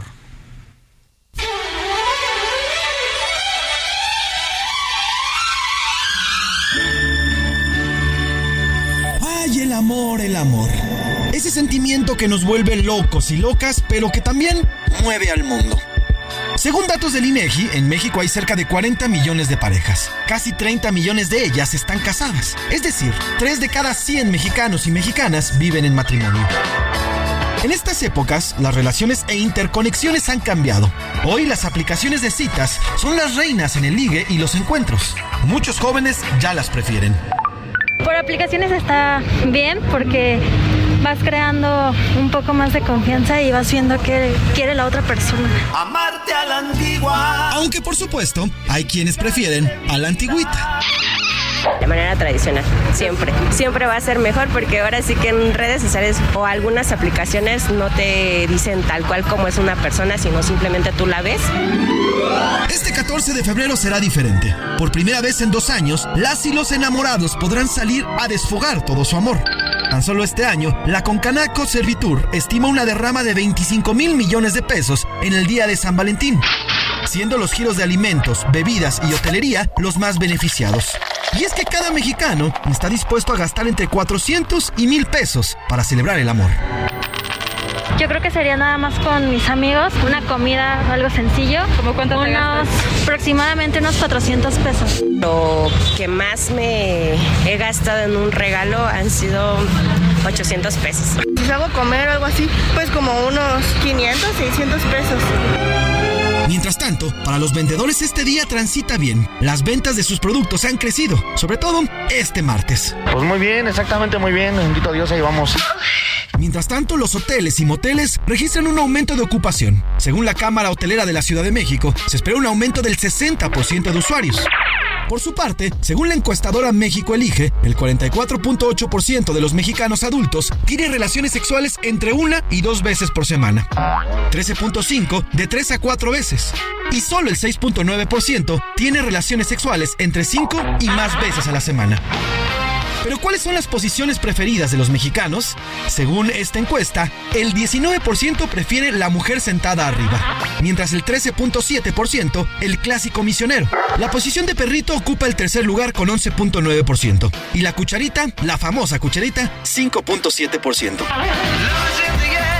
Sea cual sea su forma de demostrarlo, no cabe duda que si algo falta en nuestro país es amor. Y hoy, 14 de febrero, es un gran pretexto para demostrarlo, porque siempre, siempre será mejor hacer el amor que hacer la guerra. Para la una con Salvador García Soto, José Luis Sánchez Macías.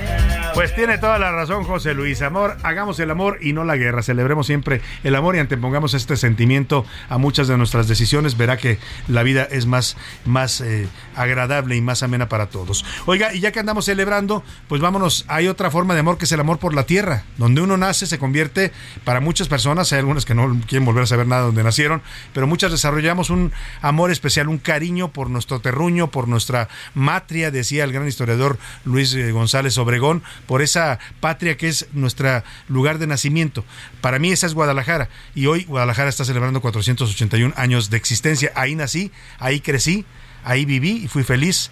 Después ya me volví también mitad chilango porque me vine para acá a trabajar y a vivir también. Amo ahora también la Ciudad de México, pero Guadalajara sigue siendo también mi ciudad. Y en la Luna, corresponsal ah, del Heraldo allá en eh, Guadalajara, nos hizo esta crónica de la fiesta. Están celebrando hoy los tapatíos 481 años de su bella y hermosa ciudad, capital del estado de Jalisco.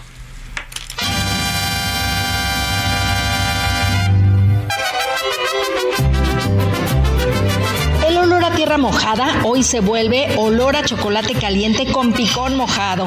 Guadalajara hoy está de fiesta por su cumpleaños 481. Tapatíos y visitantes le cantaron las mañanitas. Pequeños y grandes se sienten orgullosos de haber nacido en la perla tapatía y así lo demuestran. Bueno, aquí decimos en muchas de las ocasiones edad en vez de verdad. En Guadalajara hace muy bien mucho calor. En Guadalajara mencionamos súbete para arriba y bájate para abajo.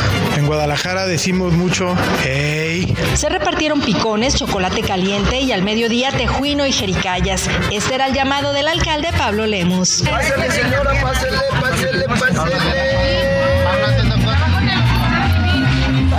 La gastronomía tapatía ya se exporta empaquetada, no se diga la torta ahogada, pero está sorprendiendo este postre tradicional, la jericaya, nacido en el Hospicio Cabañas para nutrir a los huérfanos. Escuchemos al presidente de la Cámara de la Industria Alimenticia, Antonio Lancaster Jones. Está impresionante lo que está pasando con la esfera, en dos tipos, la prefabricada, la de ya en polvo nomás para hacerla, pero también ya la están mandando una jericaya al vacío, seco.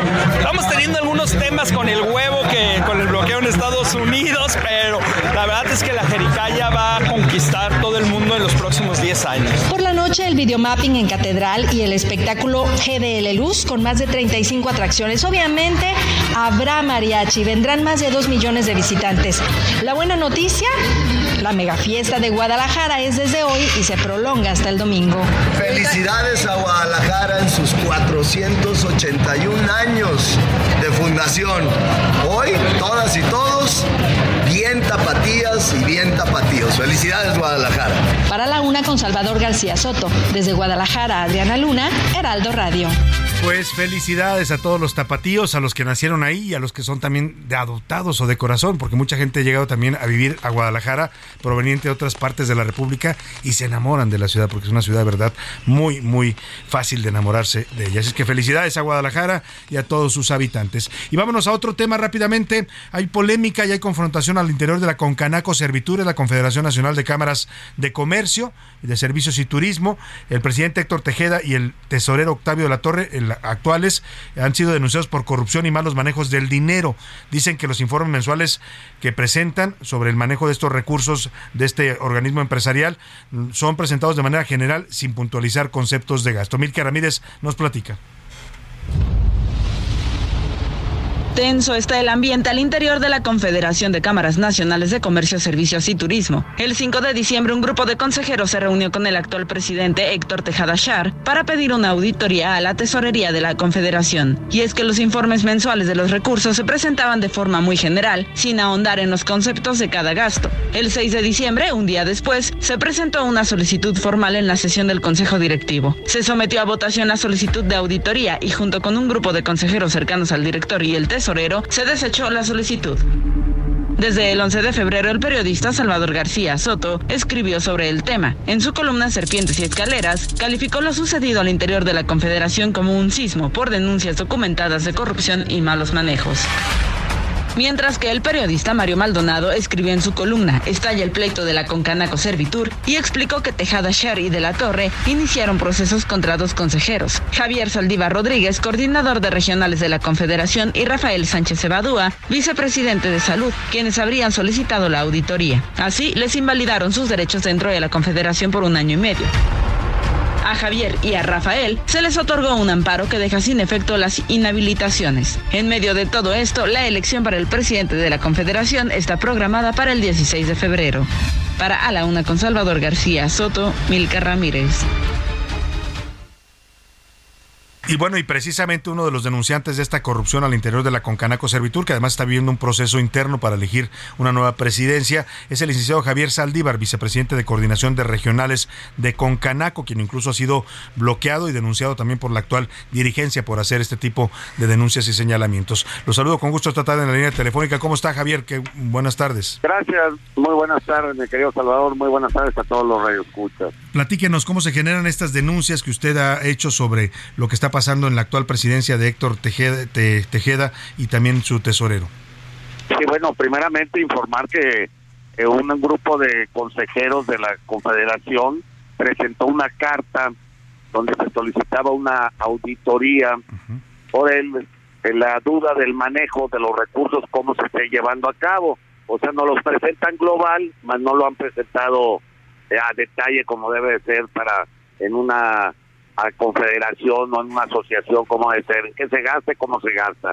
Eh, en ese momento se presentó por mayoría de votos, ganaron, de los 14 votos que llevaban de consejeros, 12 bajaron, dijeron que, que habían sido engañados, pero pues tú sabes que no somos niños para firmar cada quien un documento donde aparece que es una auditoría. Pero ya dejando eso, se llevó a cabo una votación, nos mayoritearon y ya se quedó eh, sin efecto esa solicitud de auditoría. Nosotros salimos de viaje a una reunión de trabajo muy importante para el sector comercio, servicios y turismo en nuestro país, en España, donde tuvimos la oportunidad de platicar con empresarios y en ese momento nos meten a la Comisión de Honor y Justicia, una comisión que está pues internamente, que responden a los señalamientos y a cualquier eh, comentario directo pues del tesorero y del presidente, ¿sí? Nosotros eh, somos empresarios de muchos años hemos participado activamente, somos gente que no nos gusta esto de, que quieren decir que grilla o engañar, somos muy francos y sinceros, lo único que buscamos es transparencia, una cosa que es normal en cualquier lado que se busca. ¿Por qué surge esto? Surge porque el tesorero tiene intenciones de ser candidato para la presidencia en la próxima sucesión del ingeniero Héctor Tejada, terminando este año Héctor Tejada, él sería el candidato del, del presidente. Fue, él vive en Mérida y abrió y agarró una cámara, que es la Cámara de Ensenada, para poder lograr el requisito indispensable para poder accesar a la presidencia de la Confederación, cosa que muchos consejeros, presidentes de cámaras y vicepresidentes lo vieron mal, porque no se trata de llegar a un, con tiempo anticipado a cumplir un requisito de esa manera. eh, los principales poder llegar a ser candidato del lugar donde uno radica, donde uno trabaja y donde tenga sus negocios, como lo hacemos todos los que hemos sido presidentes de alguna cámara en cualquier parte del país. Claro. Ya, de ahí surge ese problema, empieza a viajar con recursos, pues obviamente de la Confederación, eso es lo que pensamos todos nosotros y, y no, no, no lo muestran, ¿sí? Dicen que sí, que sí, que sí, pero realmente la verdad es otra. Si no, no estuviéramos en este eh, momento sacándolo a la luz pública. A mí no me gusta sacar este tema, que es algo interno. Claro. Ellos lo anunciaron que me habían sacado porque yo engañé y pues tengo que responder a una acción, hay una reacción y mi reacción es dar la cara y, y decir la verdad al sector comercio, servicio y turismo del país. Sin duda alguna. Somos empresarios. Son empresarios y es un contrasentido, lo escucho hablar y hacer estas denuncias, eh, licenciado eh, y eh, Javier Saldívar, y pues los empresarios cuestionan mucho al gobierno cuando incurre en este tipo, o a los políticos cuando incurren en este tipo de, de actuaciones, de tratar de imponer, de violentar los derechos de sus agremiados, de, de, de coartar la libertad de expresión de ustedes, y, y parece que repiten eso mismo dentro de sus organismos. Sí, mira, por eso nosotros somos los que criticamos y pedimos cuentas claras de las autoridades y lo mismo debemos de hacer internamente. En todas las cámaras a nivel nacional es lo que se hace y a los consejeros se le entrega un desglose completo de en qué se gasta y cómo se gasta. Sí, o sea, no estamos diciendo que se está robando, muéstrenlo Claro. para quitarnos de dudas. Sí, Y la, está la utilizando transparencia, la transparencia, que es la un valor que defienden la- los empresarios, ¿no? Claro, Salvador, aquí la transparencia es básica. Nosotros lo único que queremos es que muestren, no va a ser que esté utilizando todo el recurso para pagar sus aviones y varias cosas que no deben de pagar a él y a muchas gentes allegadas al tesorero. Esa- de ahí surge ese problema, Claro. nos meten a la Comisión de Honor y Justicia, estamos de viaje, contestamos en tiempo y en forma, y bueno, nos dan de baja un año, seis meses, y nosotros automáticamente pedimos la protección que nos corresponde ante la autoridad correspondiente Claro. y nos dan la suspensión favorable. Ajá. ¿Por qué? Porque la Confederación tiene un organismo interno, pero Claro. a veces hacen mal uso de él. Sin duda. Don Luis, eh, don licenciado Javier Saldívar, vicepresidente de coordinación de regionales de Concanaco, estaremos atentos a esta problemática, abrimos el espacio para que se hagan las denuncias correspondientes y vamos a seguir de cerca el tema. Le agradezco mucho estos minutos. Gracias, Salvador. Muy buen día. Un para abrazo, todos muchas gracias. Me voy a la pausa y regreso con más para usted aquí en la Luna. En un momento regresamos. Heraldo Radio, la H se lee, se comparte, se ve y ahora también se escucha.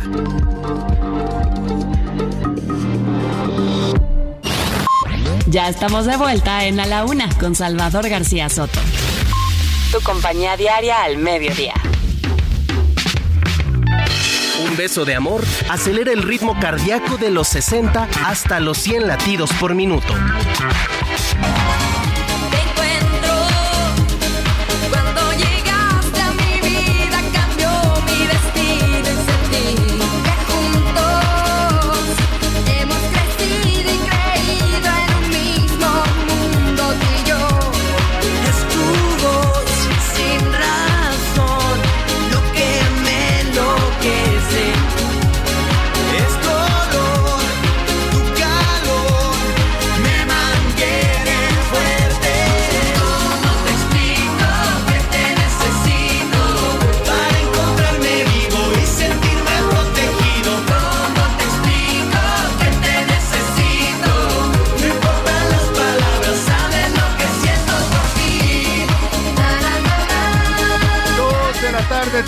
Minutos. Le dijimos que íbamos a celebrar todas las formas de amor. ¿Y qué me dice usted de los amores perros? Oiga, el amor por las mascotas. Yo hablo de los perros porque son los que yo prefiero, pero mucha gente ama los gatos, ama cualquier tipo de mascota y la verdad que son, es un amor incondicional también, ¿eh? El de ellos hacia uno, que es un amor fiel, siempre, siempre están ahí, siempre tendrán para usted una, un gesto de alegría cuando lo ven, siempre estarán cerca de usted cuando lo ven triste. Y bueno, pues uno también corresponde, uno se enamora también los llega a considerar parte de su familia, ¿no? Ahora, esta tendencia en los millennials de que los perros son como hijos, literalmente lo son para ellos sus hijos y así los tratan. Y bueno, es una forma de amor también bastante válida, el amor por los animales en general y por las mascotas en particular. La canta Cabá se llama Te Necesito, es una canción de 2001 y bueno, pocas personas saben que esta letra no habla en realidad de un amor hacia una pareja, sino a la mascota, ese amor incondicional eh, y total que nos entregan estos animales de compañía. Celebremos el amor en todas sus formas aquí en La Laguna.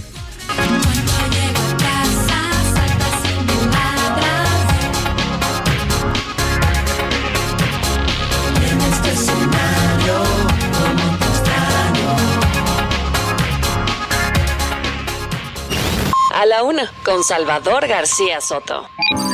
El ojo en A la Una tenemos la visión de los temas que te interesan en voz de personajes de la academia, la política y la sociedad. Hoy escuchamos a Maite Azuela en Romper la Confusión. El ojo público. Muy buenas tardes, Salvador. Me da mucho gusto saludarte a ti y a nuestro auditorio como cada martes. El juicio de García Luna termina y algo muy relevante en este tipo de juicios es la expectativa de escuchar al acusado. En este caso nos quedaremos con las ganas de que García Luna testifique, porque ayer se confirmó que el exsecretario de Seguridad Pública Federal no va a testificar ante el jurado. Esto lanza la señal de confianza que tiene su equipo de abogados liderados por César de Castro. Quien sí testifica hoy, hasta donde sabemos, es la propia esposa de García Luna. No testifica el acusado para no ponerse en riesgo, pero sí su esposa. En los juicios de Estados Unidos, distinto a como se hace en nuestro país, es común y muy relevante que la persona acusada se declare culpable o inocente. Sin duda alguna tiene derecho a no declarar, pero es algo atípico. Es poco probable que los fiscales estadounidenses tengan casos flojos. ¿Qué pasó con el juicio de García Luna? Ayer también la fiscalía presentó a su último testigo, a su testigo estrella, que a diferencia de los anteriores que hablaban de haber oído o de haber visto de lejos, Jesús el Rey Lambada afirmó que directamente entregó dinero a García Luna. Pero aún con que se trate de un testigo directo y no de oídas, el testimonio sigue siendo flojo. Los abogados de García Luna lo saben. ¿Qué decidirá el jurado? ¿Cómo queda la Fiscalía y el gobierno de Estados Unidos si pierden este caso y García Luna es declarado inocente? Me quedo con lo que ya el novedoso y famoso chat GPT, esta aplicación de inteligencia que articula y desarrolla OpenAI, respondió cuando le solicité un texto sobre García Luna. Ahí les va. El juicio de García Luna está siendo observado de cerca por la comunidad internacional, ya que se considera una prueba de la capacidad del sistema de justicia de Estados Unidos de hacer responsables a los funcionarios de alto nivel por la corrupción y los abusos de derechos humanos, incluso cuando esos funcionarios son de otro país. También se ve como un momento crítico la lucha continua contra el crimen organizado y la corrupción en México, como podemos ver, y otras partes de América Latina. En conclusión, Salvador, el juicio de García Luna será un momento crucial en la lucha contra la corrupción y el crimen organizado en México y en otros lugares. El resultado del juicio enviará un mensaje sobre la responsabilidad de aquellos en el poder y la magnitud en la que pueden ser responsables por sus acciones. Nos escuchamos el próximo martes, Salvador. A la una con Salvador García Soto. Dos de la tarde con 35. Un saludo también para nuestra colaboradora Maite Azuela con su Romper la Confusión que siempre escuchamos aquí todos los martes. Interesante el resumen que hace de este juicio de Genaro García Luna que está ya llegando a su final, ¿eh? contra todo lo que se había anticipado que pudiera durar seis u ocho semanas. Estamos entrando en la recta final. Ya ayer declaró el último testigo de la fiscalía que fue el eh, famoso Rey Zambada. Eh, y ahora, pues solo que ayer mismo Genaro García Luna declinó declarar. El juez le preguntó si quería declarar en su defensa. Él dijo que no, que no iba a declarar. Y lo único que resta es que la fiscalía, la, perdóname, la defensa, los abogados de García Luna definan si van a citar o no a testigos al estrado y a cuántos testigos llamarán. José Luis Sánchez, tú tienes algo más de información de este tema del juicio a García Luna ya en Nueva York. Así es, Salvador. El día de hoy se está presentando Linda Cristina Pereira. Ella es esposa del secretario de, eh, de- Seguridad de Federal. Federal en tiempos de Calderón. Se presentó ella como parte de los testigos ya le da la defensa. Va a ser la única, la Nada única más ella. nada más ella. Y bueno, por parte ya de, lo- de los Oye. testimonios que ha hecho, perdóname, Salvador, habla de que justifica la fortuna familiar, asegurando que fueron bonos y préstamos que había recibido la familia y es por eso la gran fortuna que tiene la familia García. Oye, pues rara estrategia de los abogados, ¿no? Citar nada más a la esposa o ex esposa, pues evidentemente ella nunca va a de- a declarar en contra, pero bueno, es- eso habla quizás de la confianza que tienen, ¿eh? Porque al final el juez, el juicio, y decía Maite, las consecuencias del juicio van a ser interesantes porque mandan un mensaje no solo a México, donde se está juzgando en esencia la política mexicana y la narcopolítica en México. Eso es lo que está a juicio junto con Genaro García Luna. Eh, a todo el mundo por temas de corrupción, cómo, actúan los gobernantes, cómo combaten eh, flagelos como el narcotráfico. Pero lo que, lo que se ha visto hasta ahora, y lo dicen, pues se lo dice cualquier analista que esté está viendo en serio, no con, apasionamientos, como lo ven muchos seguidores del presidente López Obrador, que creen que aquí van a enjuiciar a Calderón y que piden un juicio a Calderón cuando no ha habido los elementos para ello. Eh, la verdad es que la mayoría de los testimonios en contra de, de García Luna, sí, muy espectaculares, muy duros, todo lo que se dijo, aquí le dimos un recuento pormenorizado de cada día del juicio y lo que decían los testigos, pero en esencia pues no, no, no hemos visto pruebas contundentes, ¿no? Dichos sí, dichos muy fuertes, como lo que decía ayer el rey Zambada, ¿no? Que él le había dado 5 millones de dólares, casi 6 millones de dólares a García Luna, que se encontraban siempre en cierto punto de la Ciudad de México, que García Luna protegía al cártel de Sinaloa y apoyaba al mismo tiempo a Mayo Zambada que a Beltrán Leiva antes de que lo mataran y lo asesinaran porque después se pelearon. En fin, una serie de detalles sí muy espectaculares y muy escabrosos, pero no hay pruebas contundentes. Vamos a ver, a lo mejor la defensa está confiada porque dice, pues no hay manera de que el juez o el jurado nos declaren culpables, pero ya lo veremos eso en los próximos días. El fallo podría estarse dando esta misma semana, ¿eh? o la próxima a más tardar, ya el fallo del jurado la decisión del jurado sobre inocencia o culpabilidad de García Luna de los delitos que le están imputando por narcotráfico y por supuesto la sentencia que dicte el juez Brian Cogan, que es el juez que está llevando este juicio. Ahí dejamos el tema y vámonos rápidamente a otro asunto importante, este tema de la lista de los consejeros al INE. Eh, ha sido todo un, todo un asunto porque ya hubo una primer convocatoria. Morena pretendía prácticamente agandallarse las, las, eh, nominaciones de cuatro consejeros, los que van a sustituir a los que terminan ya su encargo este año, entre ellos están Lorenzo Córdoba y Ciro Murayama. Ya no va a tener el presidente a quien estar criticando y atacando todos los días desde el INE. Eh, Llegarán otros consejeros, pero el primer proceso que se hizo Morena, pues se despachó con una cuchara grande y todos los seleccionados para ser candidatos a consejeros eran afines o cercanos al partido gobernante. Esto hizo que fuera impugnado por los otros partidos ante el Tribunal Electoral. El tribunal falló en contra de, efectivamente, de Morena, dijo que tenía que reponerse y ya salió una nueva convocatoria para eh, reponer nuevamente, iniciar nuevamente este proceso. La Junta de Coordinación Política se reunió para definir la nueva convocatoria para la elección de los cuatro consejeros del INE. El 31 de marzo, de marzo perdóneme, es la fecha probable para que sean electos mediante el método de insaculación. Pero vamos con Elia Castillo, nuestra reportera ahí en el Palacio Legislativo de San Lázaro, que nos da más detalles de todo este proceso que ha sido tan complicado y en el que va de por medio, va en juego la autonomía también del INE, porque si ponen solo consejeros incondicionales a Morena y a su partido, entonces estaríamos perdiendo también ahí un órgano autónomo. Te saludo, Elia Castillo. Muy ¿cómo buenas estás? tardes, Salvador. Te saludo con mucho gusto a ti y al auditorio. Así es, el Pleno de la Cámara de Diputados alista a discutir y votar este martes el acuerdo para emitir la nueva convocatoria para la elección de cuatro consejeros del Instituto Nacional Electoral para el periodo 2023-2032. La Junta de Coordinación Política discutió el acuerdo la mañana de este martes previo a la sesión ordinaria convocada por la mesa directiva luego de la sentencia del Tribunal Electoral del Poder Judicial de la Federación que el pasado 23 de diciembre revocó el acuerdo emitido por la Cámara de Diputados sobre la convocatoria para la elección de consejeros electorales. De acuerdo a la nueva convocatoria se establece que la Junta de Coordinación Política deberá designar sus tres propuestas para integrar el Comité Técnico de Evaluación con las dos propuestas enviadas ya por la Comisión Nacional de Derechos Humanos y las otras dos del Instituto Nacional de Transparencia, Acceso a la Información y Protección de Datos Personales. El documento establece que desde la fecha de la publicación de la convocatoria y hasta el 23 de febrero de 2023 se realizará el registro e inscripción de los aspirantes a ocupar los, las cuatro con- consejerías que dejarán el consejero presidente Lorenzo Córdoba, los consejeros Ciro Murayama, Adriana Favela y Roberto Ruiz el próximo 3 de abril. La evaluación de los aspirantes se realizará a partir del 24 de febrero, en tanto la remisión por parte del Comité Técnico de Evaluación de las cuatro quintetas de personas aspirantes se enviará a la Jucopo el 26 de marzo y la notificación a la mesa directiva de las propuestas de estos aspirantes será el 29 de marzo. Este es el reporte que te tengo. Muy buena tarde. Muchas gracias, Elia Castillo. Pues los aspirantes para ocupar las consejerías que van a quedar vacantes se van Lorenzo Córdoba, Ciro Murayama. Presidente debe estar, yo creo que va a haber celebración del presidente el día que termine su encargo. También Adriana Favela y Roberto Ruiz.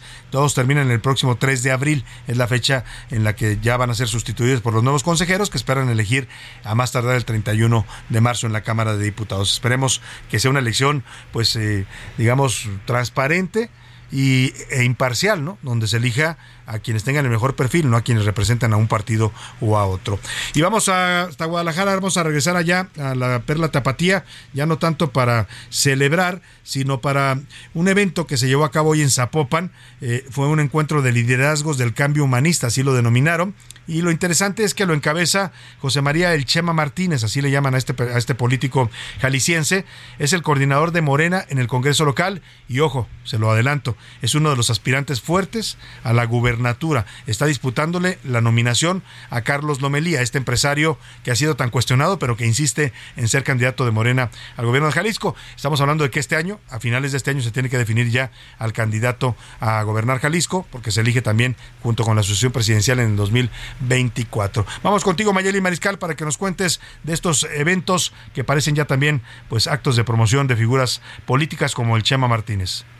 Salvador, muy buen día. Buen día también a todo el auditorio. Compartirte que más de 5 mil personas se reunieron en Zapopan en un encuentro con liderazgos del cambio humanista encabezados en Jalisco por Chema Martínez, actual coordinador de la bancada de Morena en el Congreso local. Esto para atestiguar la toma de protesta de quienes encabezan estos liderazgos del cambio humanista en Jalisco. El humanismo mexicano es un movimiento para construir ciudadanía que propone unidad y cambio para continuar con la transformación emprendida por Andrés Manuel López Obrador en todo el país y también que las políticas públicas eh, estén integradas para todos, poniendo al centro a las personas. Chema Martínez destacó la convicción del Ejecutivo Federal en la intención de que la riqueza debe ser equitativa para todos y poder vivir en un estado libre y que la conciencia del deber también eh, alcance a todas las personas sin importar en dónde hayan nacido. Salvador, esa es la información. Muy buen día.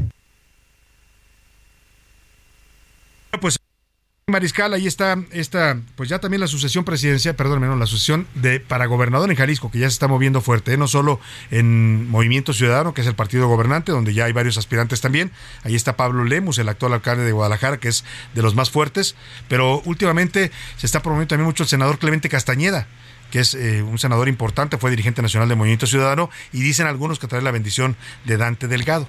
Ese es del lado de MC por ahí va a ir la disputa y por el otro lado en Morena pues está entre Carlos Lomelí este empresario que pues ya le han documentado que hacía negocios con la 4T ¿no? y ahora está este personaje eh, José María Martínez el líder de Morena en el Congreso local vamos a estar pendientes del tema por lo pronto vámonos hasta Ohio y no estoy en Ohio ¿eh? no estoy en Ohio para nada estoy muy contento porque es ya del amor a la amistad pero sí tenemos que ir a Ohio porque lo que está pasando allá en los Estados Unidos es terrible ¿eh? se está hablando de Ohio como el nuevo Chernobyl un Chernobyl quizás más pequeño, pero que puede también poner en riesgo la vida para 5 millones de personas en toda esta área de los Estados Unidos. Le estoy hablando de un derrame de productos químicos eh, eh, altamente tóxicos eh, en un tren que se accidentó. Esto fue el pasado 3 de enero, creo, por ahí en, en febrero, perdóname, el pasado 3 de febrero. Y el problema es que todos los químicos que llevaba, algunos de ellos cancerígenos y mortales, se esparcieron en el ambiente. Hoy, si usted ve la imagen, y se la voy a compartir ahora en arroba ese García Soto para que la vea, sobre Ohio se está formando una especie de nube radioactiva haga de cuenta que explotó una planta nuclear y porque estos, eh, eh, muchos de estos químicos se esparcieron en el aire. Y hoy están, han evacuado pueblos enteros y se habla de una posibilidad de una contaminación radioactiva muy fuerte que puede poner en riesgo la vida, ya le decía, no solo de la gente de Ohio, sino de otras comunidades cercanas. Vamos con Iván Márquez que nos hace un recuento de esta tragedia ambiental que está ocurriendo en Ohio, en los Estados Unidos.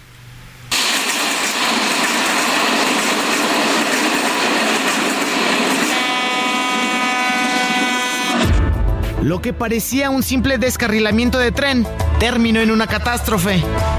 Y es que por la noche del viernes 3 de febrero, un tren estadounidense que transportaba químicos tóxicos explotó en el pequeño pueblo de East Palestine, ubicado entre Ohio y Pensilvania, donde habitan 5.000 personas. El principal elemento era cloruro de vinilo, un gas altamente flamable que puede provocar varios tipos de cáncer como el de hígado. Autoridades decidieron quemar dicho elemento a pesar de las consecuencias que generaría, como una nube de humo tóxica y lluvia ácida para la zona, razón por la que el gobernador de Ohio, Mike Dewey, instó a los pobladores a dejar el lugar.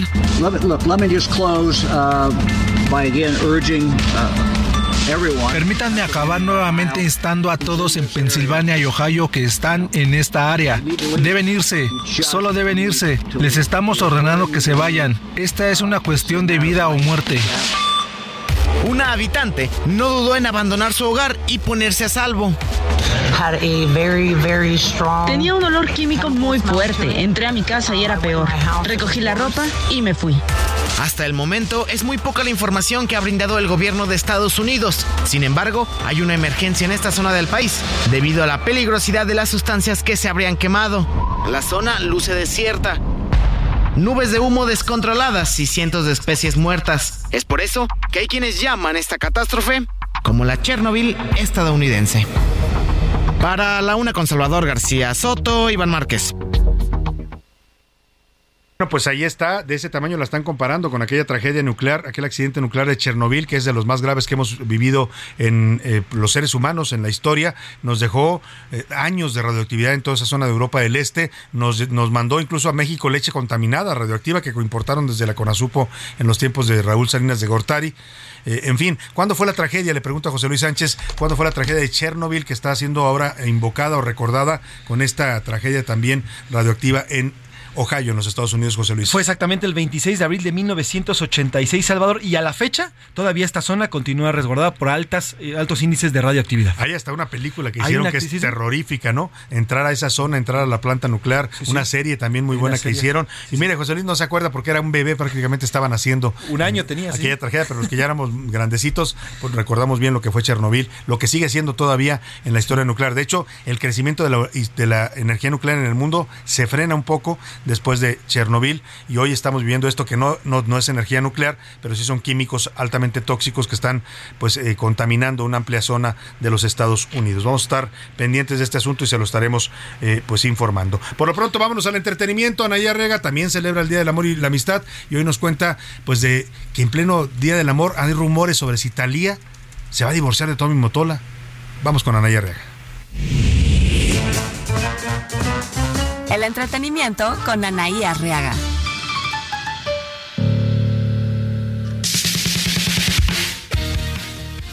Mi querido Salvador, ¿cómo estás? Excelente tarde. Déjame te cuento que el día de ayer trascendió que hospitalizaron de emergencia a Paquita la de Barrio debido a eso tuvo que cancelar algunos conciertos e- en México. Entró al quite Ana Bárbara. Sin embargo, la cantante Francisca Viveros Barradas, mejor conocido como Paquita la del Barrio, se encuentra internada debido a fuertes dolores en el nervio ciático que le abarca la parte de la espalda baja, la cadera y las piernas. Pronta recuperación para nuestra Paquita la del barrio. Y ya rompió el silencio, nada más y nada menos que el esposo de Talía, Tony Motola, y puso fin a los rumores de infidelidad y le mandó un tierno mensaje a su esposa en redes sociales. No se separan, siguen juntos. Mi querido Salvador, te mando un fuerte abrazo. Disfruten de este día al máximo. Recuerden que la frecuencia más alta es la del amor, así que viviremos en ella. Fuerte abrazo.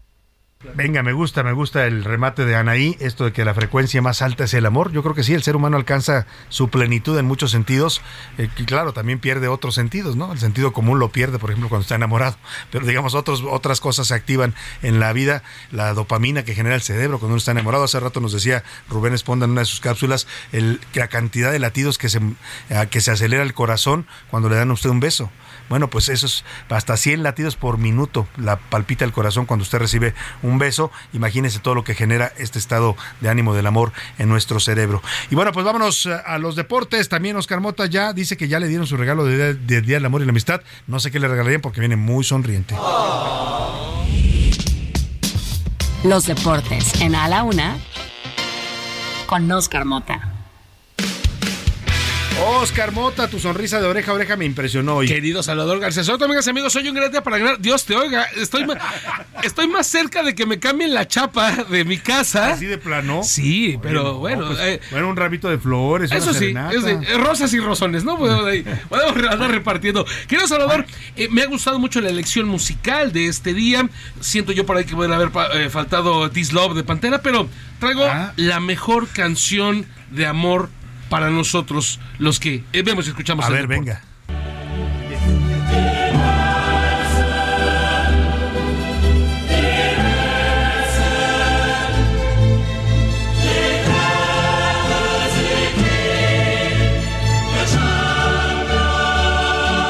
Ay, ay, ay, ese La. La Champions. Eso sí es amor, querido Salvador García Soto. Regresa la Champions League después de un parón de tres meses. Eh, se jugaron los últimos partidos previo al inicio del Mundial de Fútbol a principios del mes de noviembre. Entonces, tres meses pasaron. Regresa ya la Champions. Se están disputando los primeros partidos de la ronda de octavos de final. Resultados al medio tiempo. El Paris Saint-Germain 0 a 0 contra el Bayern Múnich y el Milan le está ganando 1-0 al Tottenham. Resultados, reitero, al medio tiempo. Hoy también inicia, querido Salvador, la jornada 7, una jornada 7 de media semana en la Liga MX. Tenemos un Tigres Juárez, un León Puebla, Atlético de San Luis contra América y un Guadalajara contra el equipo de Tijuana. Hablando, obviamente, de temas eh, futboleros, a los amigos de Veracruz, a ver, ojo, hay una información importante que confirmó el gobernador Cuitláhuac García. Escuchémoslo. Una inversión de alrededor de 400 millones de pesos para este estadio. Nosotros habíamos ofrecido, ya lo había hecho yo público, de que le íbamos a dar una manita de gato, de que le íbamos a componer en algunos lados y que con eso bastaría. El dictamen nos dio otra razón nos dijo que sí hay que intervenir las gradas, porque si se pretende subir las multitudes a las gradas, pues ya no eh, iba a, a tener- aguantar. Van a recuperar el. el- Van a remodelar el, el estadio, Luis estadio. Pirata Fuente. Ojo, importante amigos veracruzanos, no va a ser ya el equipo Ya tiburones no puede rojos. ser, ¿no? Porque se lo llevó Fidel Curi el nombre. Sí, y está ahí una, exactamente en una situación legal. Inclusive dice el gobernador que la FIFA tiene vetado el nombre. No es como tal, pero sí tiene que ver con asuntos legales, Sí, dinero de, y de- demás. de marca, ¿no? Es De- correcto, de, registro marca. de marca. Muchas gracias, Oscar Mota. Hoy un gran día para pase un feliz día de la amor y la amistad. Y bueno, también quiero mandar saludos rápidamente porque nos han pedido complacencias. Hay gente que está muy enamorada. Yo estoy muy enamorado y quiero mandar un saludo especial al amor de mi vida que me está escuchando. Ya, ya le llegaron su, regalito que le mandé, así es que pues aprovecho para decirle todo, todo lo que significa en mi vida, que es prácticamente todo, es mi vida. Y bueno, dicho esto, también Pepe Bolaños, que es nuestro escucha allá en Puebla, nos pidió esta complacencia especial de una canción de Jorge Muñiz y María del Sol, ahora se la vamos a poner, no prometas lo que no será. Y también mando saludos porque hoy hay cumpleaños, también hay gente que cumple años en 14 de febrero, no sé si usted conozca a alguien, yo conozco a dos, a Rodrigo eh, de Ramadero, que le mando un saludo allá en Guadalajara, y también a Lisette, Lisette García, que les mando un abrazo por su cumpleaños. José Luis, ¿nos tiene noticias para enamorados? Rápido, Luis Miguel anuncia Tour 2023. Regresa Luis Miguel a los conciertos. Hombre. ya tendremos más información. Pues ya le daremos más detalles, pero bueno, regresa el sol. ¿Vuelve el sol? ¿Tienen o no tienen la canción? Con esa nos vamos y nos despedimos. Que pase un feliz día del amor y la amistad. Lo dejo con esta complacencia. Y aquí nos esperamos todos mañana a la una. Hasta mañana.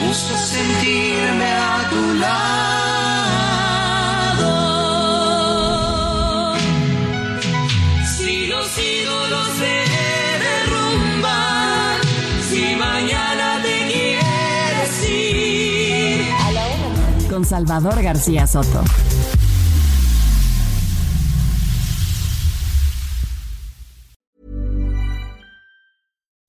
When you make decisions for your company, you look for the no brainers. If you have a lot of mailing to do, stamps.com is the ultimate no brainer. Use the stamps.com mobile app to mail everything you need to keep your business running with up to 89% off USPS and UPS. Make the same no brainer decision as over 1 million other businesses with stamps.com. Use code PROGRAM for a special offer. That's stamps.com code PROGRAM.